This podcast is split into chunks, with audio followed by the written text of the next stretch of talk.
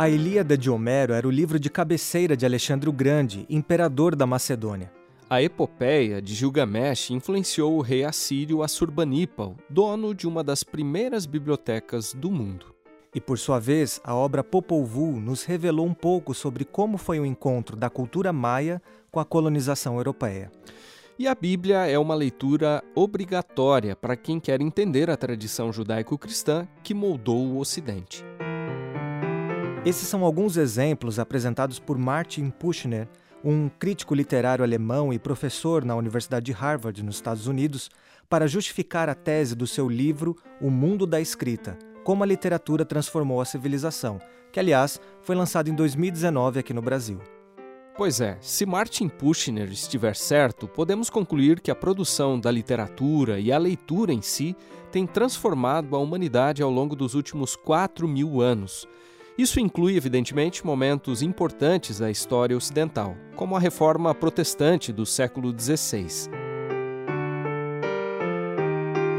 Há cerca de 500 anos, na Europa, muitas coisas estavam acontecendo como o surgimento do sistema econômico capitalista, um processo de racionalização da vida e a invenção, é claro, da imprensa.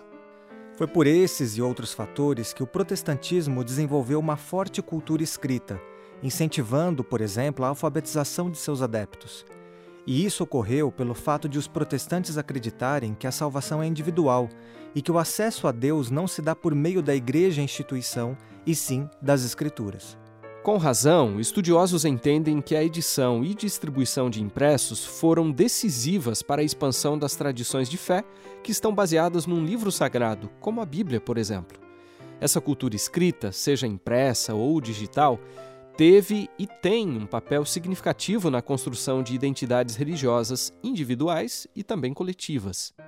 É verdade que esse fenômeno, em termos de volume e abrangência, ganhou mais força na virada do século XIX para o XX, com a modernização e industrialização de muitas sociedades. Mas hoje ele também continua despertando a atenção de pesquisadores, só que agora por outros motivos. Acadêmicos querem entender, por exemplo, o surgimento de uma indústria cultural religiosa e a produção de best-sellers de cunho espiritual querem compreender também como o uso de livros e revistas potencializa a circulação de ideias religiosas e como profissionais do mercado editorial cristão e as próprias editoras religiosas acabam assumindo a função de mediadores culturais. É exatamente por reconhecer que a leitura tem um papel fundamental em tradições protestantes como o Adventismo que nós vamos dedicar o episódio de hoje para mostrar como anda o hábito de ler no Brasil quais são algumas tendências de consumo de livros no país e por que incentivar a leitura para os mais novos pode fazer toda a diferença para a formação de uma nova geração de leitores. Eu sou o Márcio Tonetti e hoje apresento o podcast com o Wendel Lima, que está de volta, né, Wendel? Pois é, Tonetti. Então vamos lá? Eu gosto de ler desde a infância. Que eu me lembro, eu adentrei o mundo da leitura com uns 7 anos. Claro que minha mãe sempre se esforçou para ler o máximo de material da lição da escola sabatina comigo, entre outras coisas. Ela me fazia decorar os versos, contava histórias para mim. Já meu pai eu sempre o via lendo muito, inclusive de madrugada. Isso tudo me inspirou a começar cedo, né? A leitura. Meu pai sempre teve também uma biblioteca muito grande, eu passava horas nela, eu também passava horas na escola, na biblioteca de lá, devorando os livros. E eu fui me aventurando por clássicos da literatura nacional, internacional, aventuras missionárias, né, histórias do mundo cristão, publicados inclusive pela CPB, um livro de caráter filosófico, sociológico e eventualmente conteúdo científico.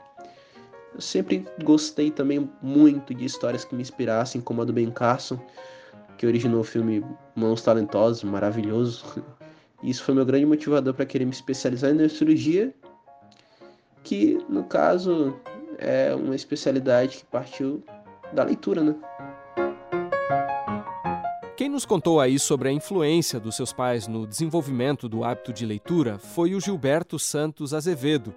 Ele tem 21 anos e atualmente cursa o quarto semestre de medicina na cidade de Porto Velho, capital de Rondônia.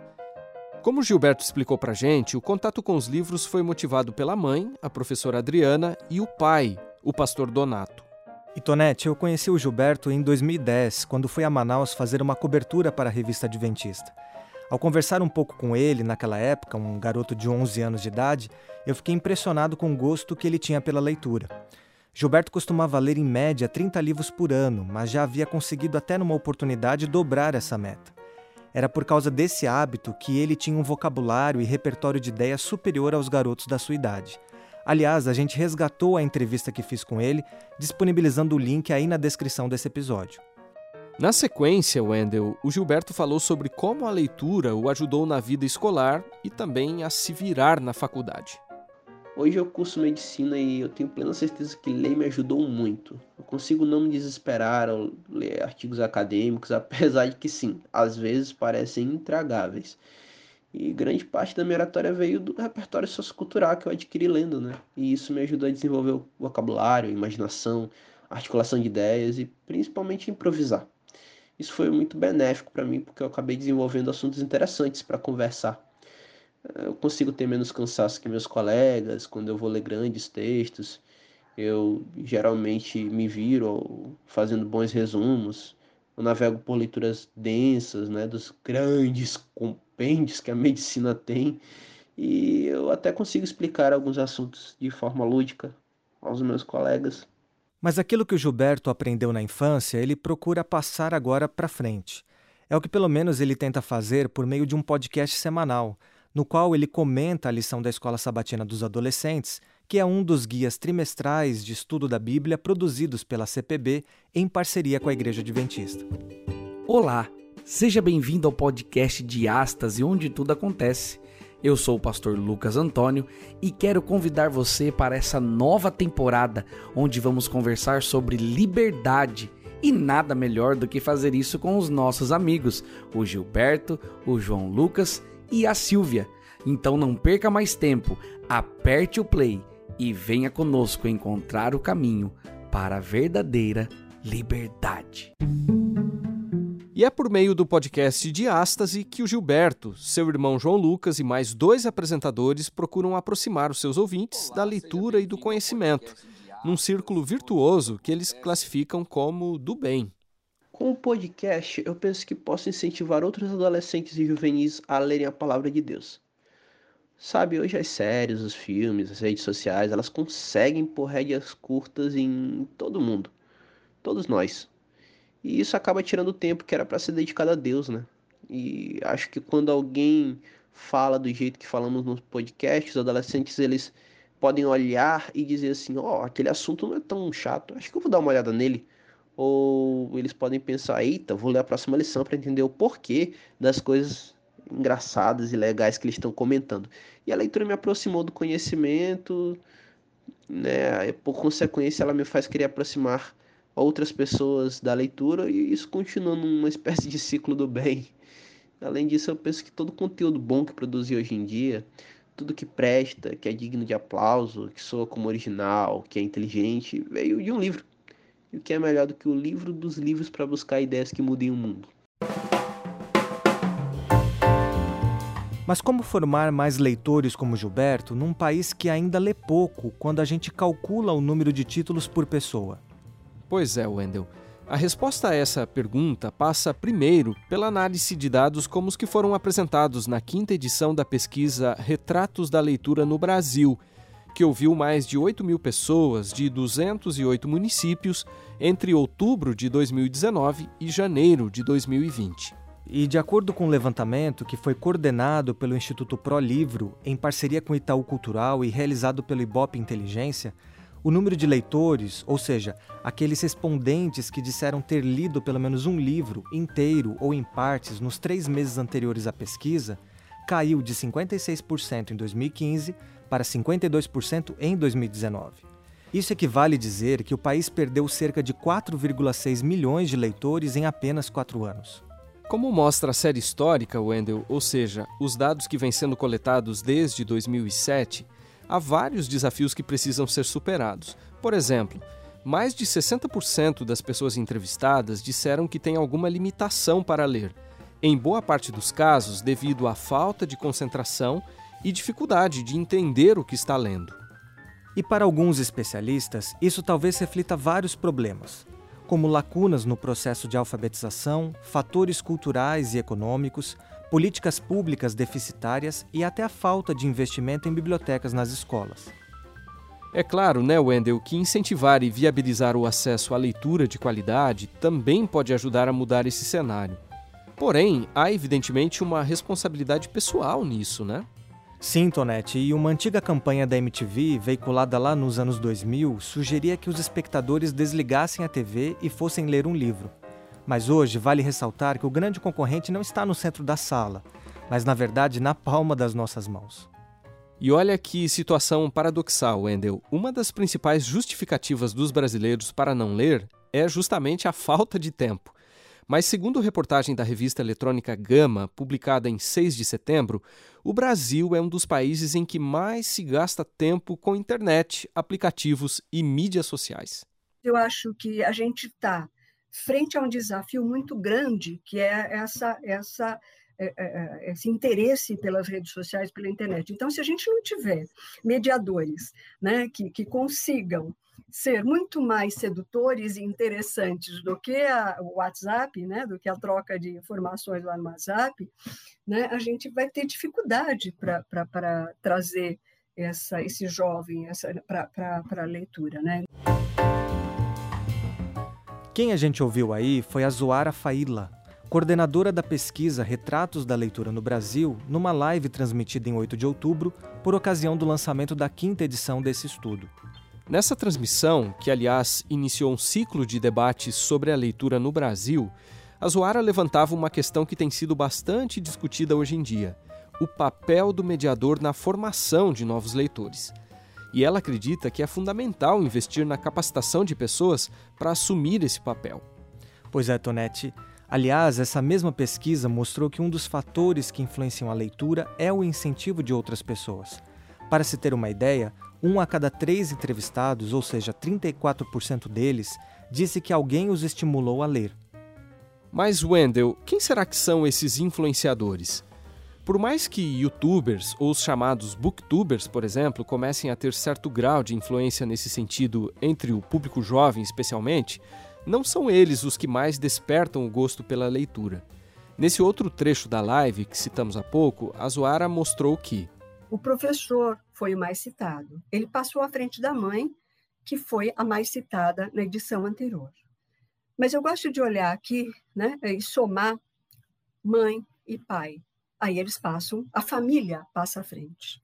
Né? Isso mostra a importância da família nesse despertar do interesse pela leitura. E isso que a Zoara comentou aí também reforça o que disse pra gente a Sueli Oliveira, jornalista e pedagoga que nós entrevistamos para este episódio. É claro que a escola, na figura de um professor, de uma professora, é, de uma bibliotecária ou um bibliotecário, ou de um contador de histórias, é, vai poder exercer influência quanto à aquisição do gosto pela leitura.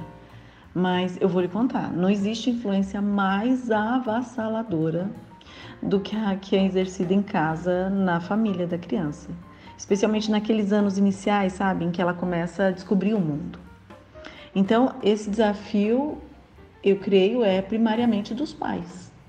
O filho precisa ver os pais lendo, e assim ele vai saber que a leitura tem valor para os pais. O filho precisa ouvir histórias lidas pelos pais, especialmente para ele. O que não apenas vai fortalecer os vínculos da relação pai-filho, sabe? Mãe-filho, como também vai conferir valor àquele livro, transformando não somente num recurso, mas até num tesouro para a criança. Por isso que tem criança que vai para a cama e já pede: "Mãe, lê para mim, pai, lê para mim". E é assim que ela começa a amar os livros e, consequentemente, com o tempo, vai ter mais possibilidades de amar a leitura. Né? Um dado interessante de a gente mencionar e que contrasta inclusive com os indicadores negativos levantados pela pesquisa do Instituto ProLivro e do Itaú Cultural é que, apesar de o número de leitores no geral ter caído, a faixa etária dos 5 a 10 anos teve um desempenho melhor do que em 2015. E no próximo trecho da entrevista, a Sueli comenta por que ela acha que as crianças estão lendo mais. O que a gente vê nos últimos anos é que os livros têm sido cada vez mais ofertados às crianças, né? Hoje, os pais, por exemplo, eles são incentivados a participar mais da educação da criança desde o momento em que ela está sendo gerada. Então, é, é, fácil você encontrar um casal esperando um bebê e, e o pai mencionar que lê ou que canta para o neném que ainda está na barriga. Um casal preocupado com isso, é, quando seu filho nasce, é óbvio, ele vai ofertar o máximo de livros para ele. Né? Ou seja, as crianças têm sido motivadas a entrar em contato com os livros cada vez mais e cada vez mais cedo.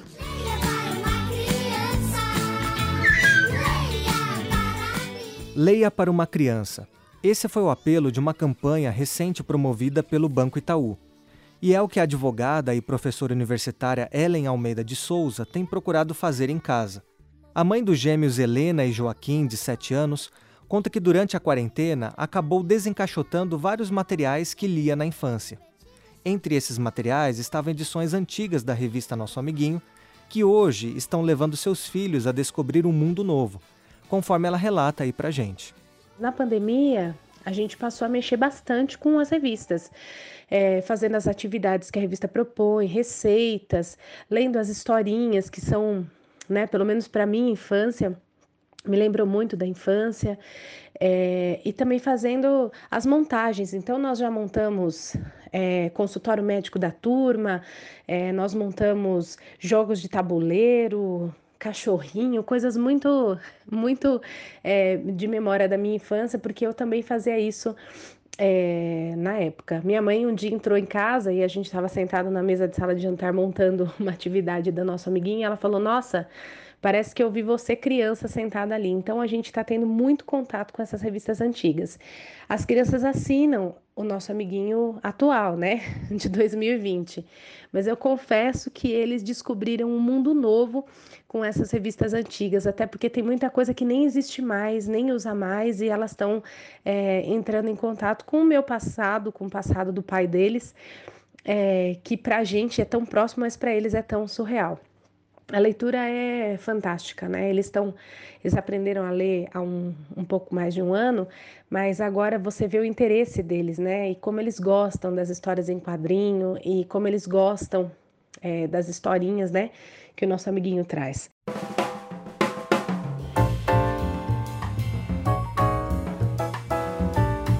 E vale a gente destacar aqui, né, Wendel, que nos últimos anos a literatura infantil ganhou espaço no Brasil embora ainda represente uma fatia muito pequena do mercado de livros no país. E foi pensando nos pequenos leitores que a editora da Igreja Adventista no Brasil criou, lá em 2016, uma editoria específica da área infanto-juvenil. A Sueli, que há 23 anos é editora da revista Nosso Amiguinho, é quem coordena esse setor na CPB. A CPB sempre teve material para criança. A revista Nosso Amiguinho, por exemplo, foi lançada em 1953 e está aí até hoje. E livros infantis começaram a ser produzidos na editora desde o início da década de 1990, lá por 93, 94. Mas não havia uma editoria especializada para esse tipo de material, sabe? Para esse grupo de leitores. E, e, assim, no fim de 2015, a administração começou a amadurecer a ideia de, da criação de uma editoria mais voltada para a criança. E o que precisava ter? Precisava ter uma equipe que unisse o diálogo com pais e educadores e, e obviamente, né, produzisse material que alcançasse a criança e competisse em igualdade com o restante do mercado, é, do mercado editorial para esse segmento. E como a Sueli explicou aí para gente, esse segmento da Casa Publicadora Brasileira trabalha com livros paradidáticos, literatura religiosa, a exemplo do devocional Tim, que foi lançado neste ano, além, evidentemente, da revista Nosso Amiguinho.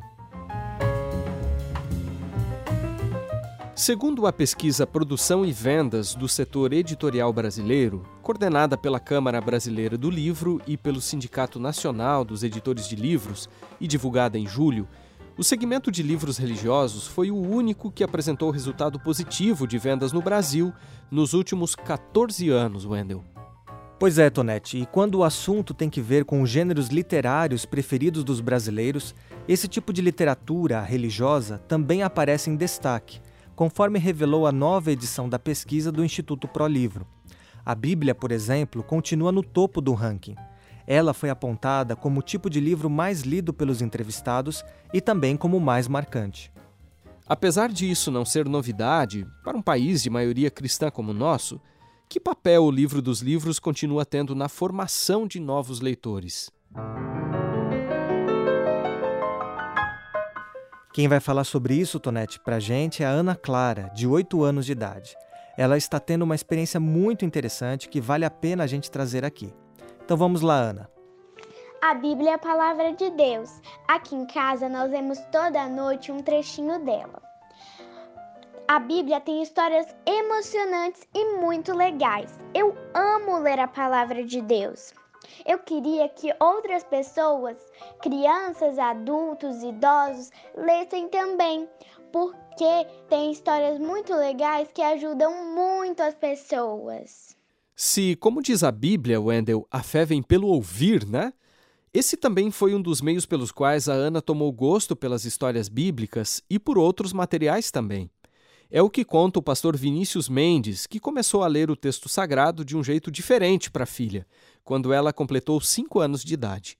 Até esse momento, ela tinha contato com a Bíblia por meio de Bíblias ilustradas e materiais adaptados para crianças. Mas eu senti que ela já tinha condições de ouvir o texto bíblico tal como ele é, exatamente como ele foi escrito, né? Então adquiri uma Bíblia em linguagem de hoje, em linguagem contemporânea, e eu me lembro que num domingo de manhã criei uma, um ambiente bem bastante confortável para a leitura. Convidei ela para estar bem do meu lado e comecei a ler a história de José a partir do capítulo 37 até o capítulo 50. Procurei ler de uma maneira bastante é, expressiva a história, destacando as falas, tentando modificar a tonalidade da minha voz à medida que os personagens iam trocando, para que com isso é, imagens fossem sendo pintadas ou quadros fossem sendo pintados na imaginação dela. E eu fui percebendo que o texto foi criando os efeitos normais dele na vida de uma pessoa que se abre para lê-lo com atenção e ouvi-lo. Como eu, ela se emocionou muito com a história. E a partir dessa reação muito positiva que ela teve nesse contato que ela teve inicialmente com essa leitura direta da palavra de Deus, eu entendi que eu podia fazer um método, ou desenvolver um método sistemático de leitura da Bíblia para ela todos os dias e foi isso que a gente fez. Então, especialmente na parte da noite, mas também fazemos isso pela manhã e nos fins de semana, nós lemos a palavra de Deus para ela, eu e a minha esposa, uma pequena porção, mas que tem uma história, né, que ou mesmo um relato, um trecho das escrituras que tem um sentido completo. E no fim nós pedimos que ela diga o que ela entendeu. Então, em geral, ela faz uma exposição daquilo que foi daquilo que foi lido e depois faz uma aplicação específica para a vida espiritual dela de acordo com as necessidades que ela identifica. Antes de lermos a Bíblia, porém, a gente sempre pede que ela faça uma oração muito simples, pedindo que Deus abra a mente e o coração dela para entender aquilo que está revelado. Esse método de leitura da Bíblia tem resultado em muitas bênçãos na nossa família, porque a palavra de Deus tem ocupado um lugar ainda mais de destaque na experiência, na nossa experiência familiar, e nós temos percebido que os valores da palavra de Deus têm sido transmitidos na educação da nossa filha, o que tem ajudado muito no seu desenvolvimento em vários aspectos. Outra coisa muito positiva que nós percebemos é que, com o passar do tempo, a Ana Clara foi se desenvolvendo também na leitura. Então, de uma leitora passiva, ela passou também a se interessar por ler ela mesma o texto bíblico e ela tem tido suas experiências particulares e pessoais com a palavra de Deus. E não só com a Bíblia, mas também com outros livros e materiais de apoio. Depois desse, desse contato maior dela com a Bíblia, nós percebemos que o interesse dela pelos livros aumentou. E, em contrapartida, o uso de tecnologias e mídias, celular, é, diminuiu é, muito, é, muito na, na, experiência dela, o que para nós é bastante positivo para a idade que ela tem. Monteiro Lobato já dizia que um país é feito de pessoas e livros. E quem sabe seja interessante a gente terminar o episódio de hoje trazendo aqui algumas dicas de como esse hábito pode ser desenvolvido desde os primeiros passos no mundo da leitura. E algumas sugestões bem interessantes, Wendell, foram oferecidas pela revista Gama, lá naquela reportagem que a gente já citou e que pode ser acessada no link que nós deixamos aí também na descrição do episódio. Essas dicas da revista incluem, por exemplo, Wendell, entrar para um clube de leitura que pode estar associado a uma editora ou a uma curadoria independente, acompanhar podcasts e canais do YouTube que oferecem resenhas de obras e dicas de leitura, ouvir audiolivros, uma tendência, aliás, entre os jovens, e estabelecer um local e um horário de dedicação exclusiva para a leitura. A enciclopédia Ellen White nos conta que essa conhecida escritora norte-americana costumava incentivar as pessoas a aproveitar, entre aspas, os retalhos de tempo durante as viagens ou enquanto aguardavam compromissos, para então poder estudar, ler e meditar. Além disso, ela também deixou importantes conselhos em relação ao que deveríamos ler. Ao comentar sobre critérios para a escolha de uma boa leitura, o educador Charles Tidwell Jr. contextualizou historicamente os conselhos da cofundadora da Igreja Adventista sobre esse tema e sintetizou na enciclopédia Ellen White, lá na página 1044, os princípios que extraiu de seus escritos. Para ele, mais importante do que o gênero, seja romance, ficção, poesia ou ensaio, é avaliar o valor moral e intelectual da obra bem como a finalidade daquela publicação. Ele também destacou que Ellen White entendia que os adventistas precisavam desenvolver o máximo de cultura que pudessem, e que isso passava pelo contato com uma leitura de qualidade, tanto do ponto de vista artístico e técnico, quanto do espiritual. E nesse sentido, Ellen White via a Bíblia como um livro superior a todos os demais, por concentrar em si mesma elementos como história, biografia, poesia, drama, lógica, retórica e até filosofia. E lá no livro Evangelismo, na página 138, há uma declaração muito interessante da pioneira adventista, na qual ela diz que o estudo da Bíblia está para a espiritualidade, assim como o alimento está para o corpo. Para ela, quando as pessoas leem as Escrituras diariamente e com o desejo né, de serem transformadas por sua mensagem, muitas mudanças podem acontecer. Os pensamentos podem ser purificados, o coração se torna mais disposto a obedecer a Deus e a mente é aguçada para perceber a atuação do bem e do mal dentro e ao redor de nós.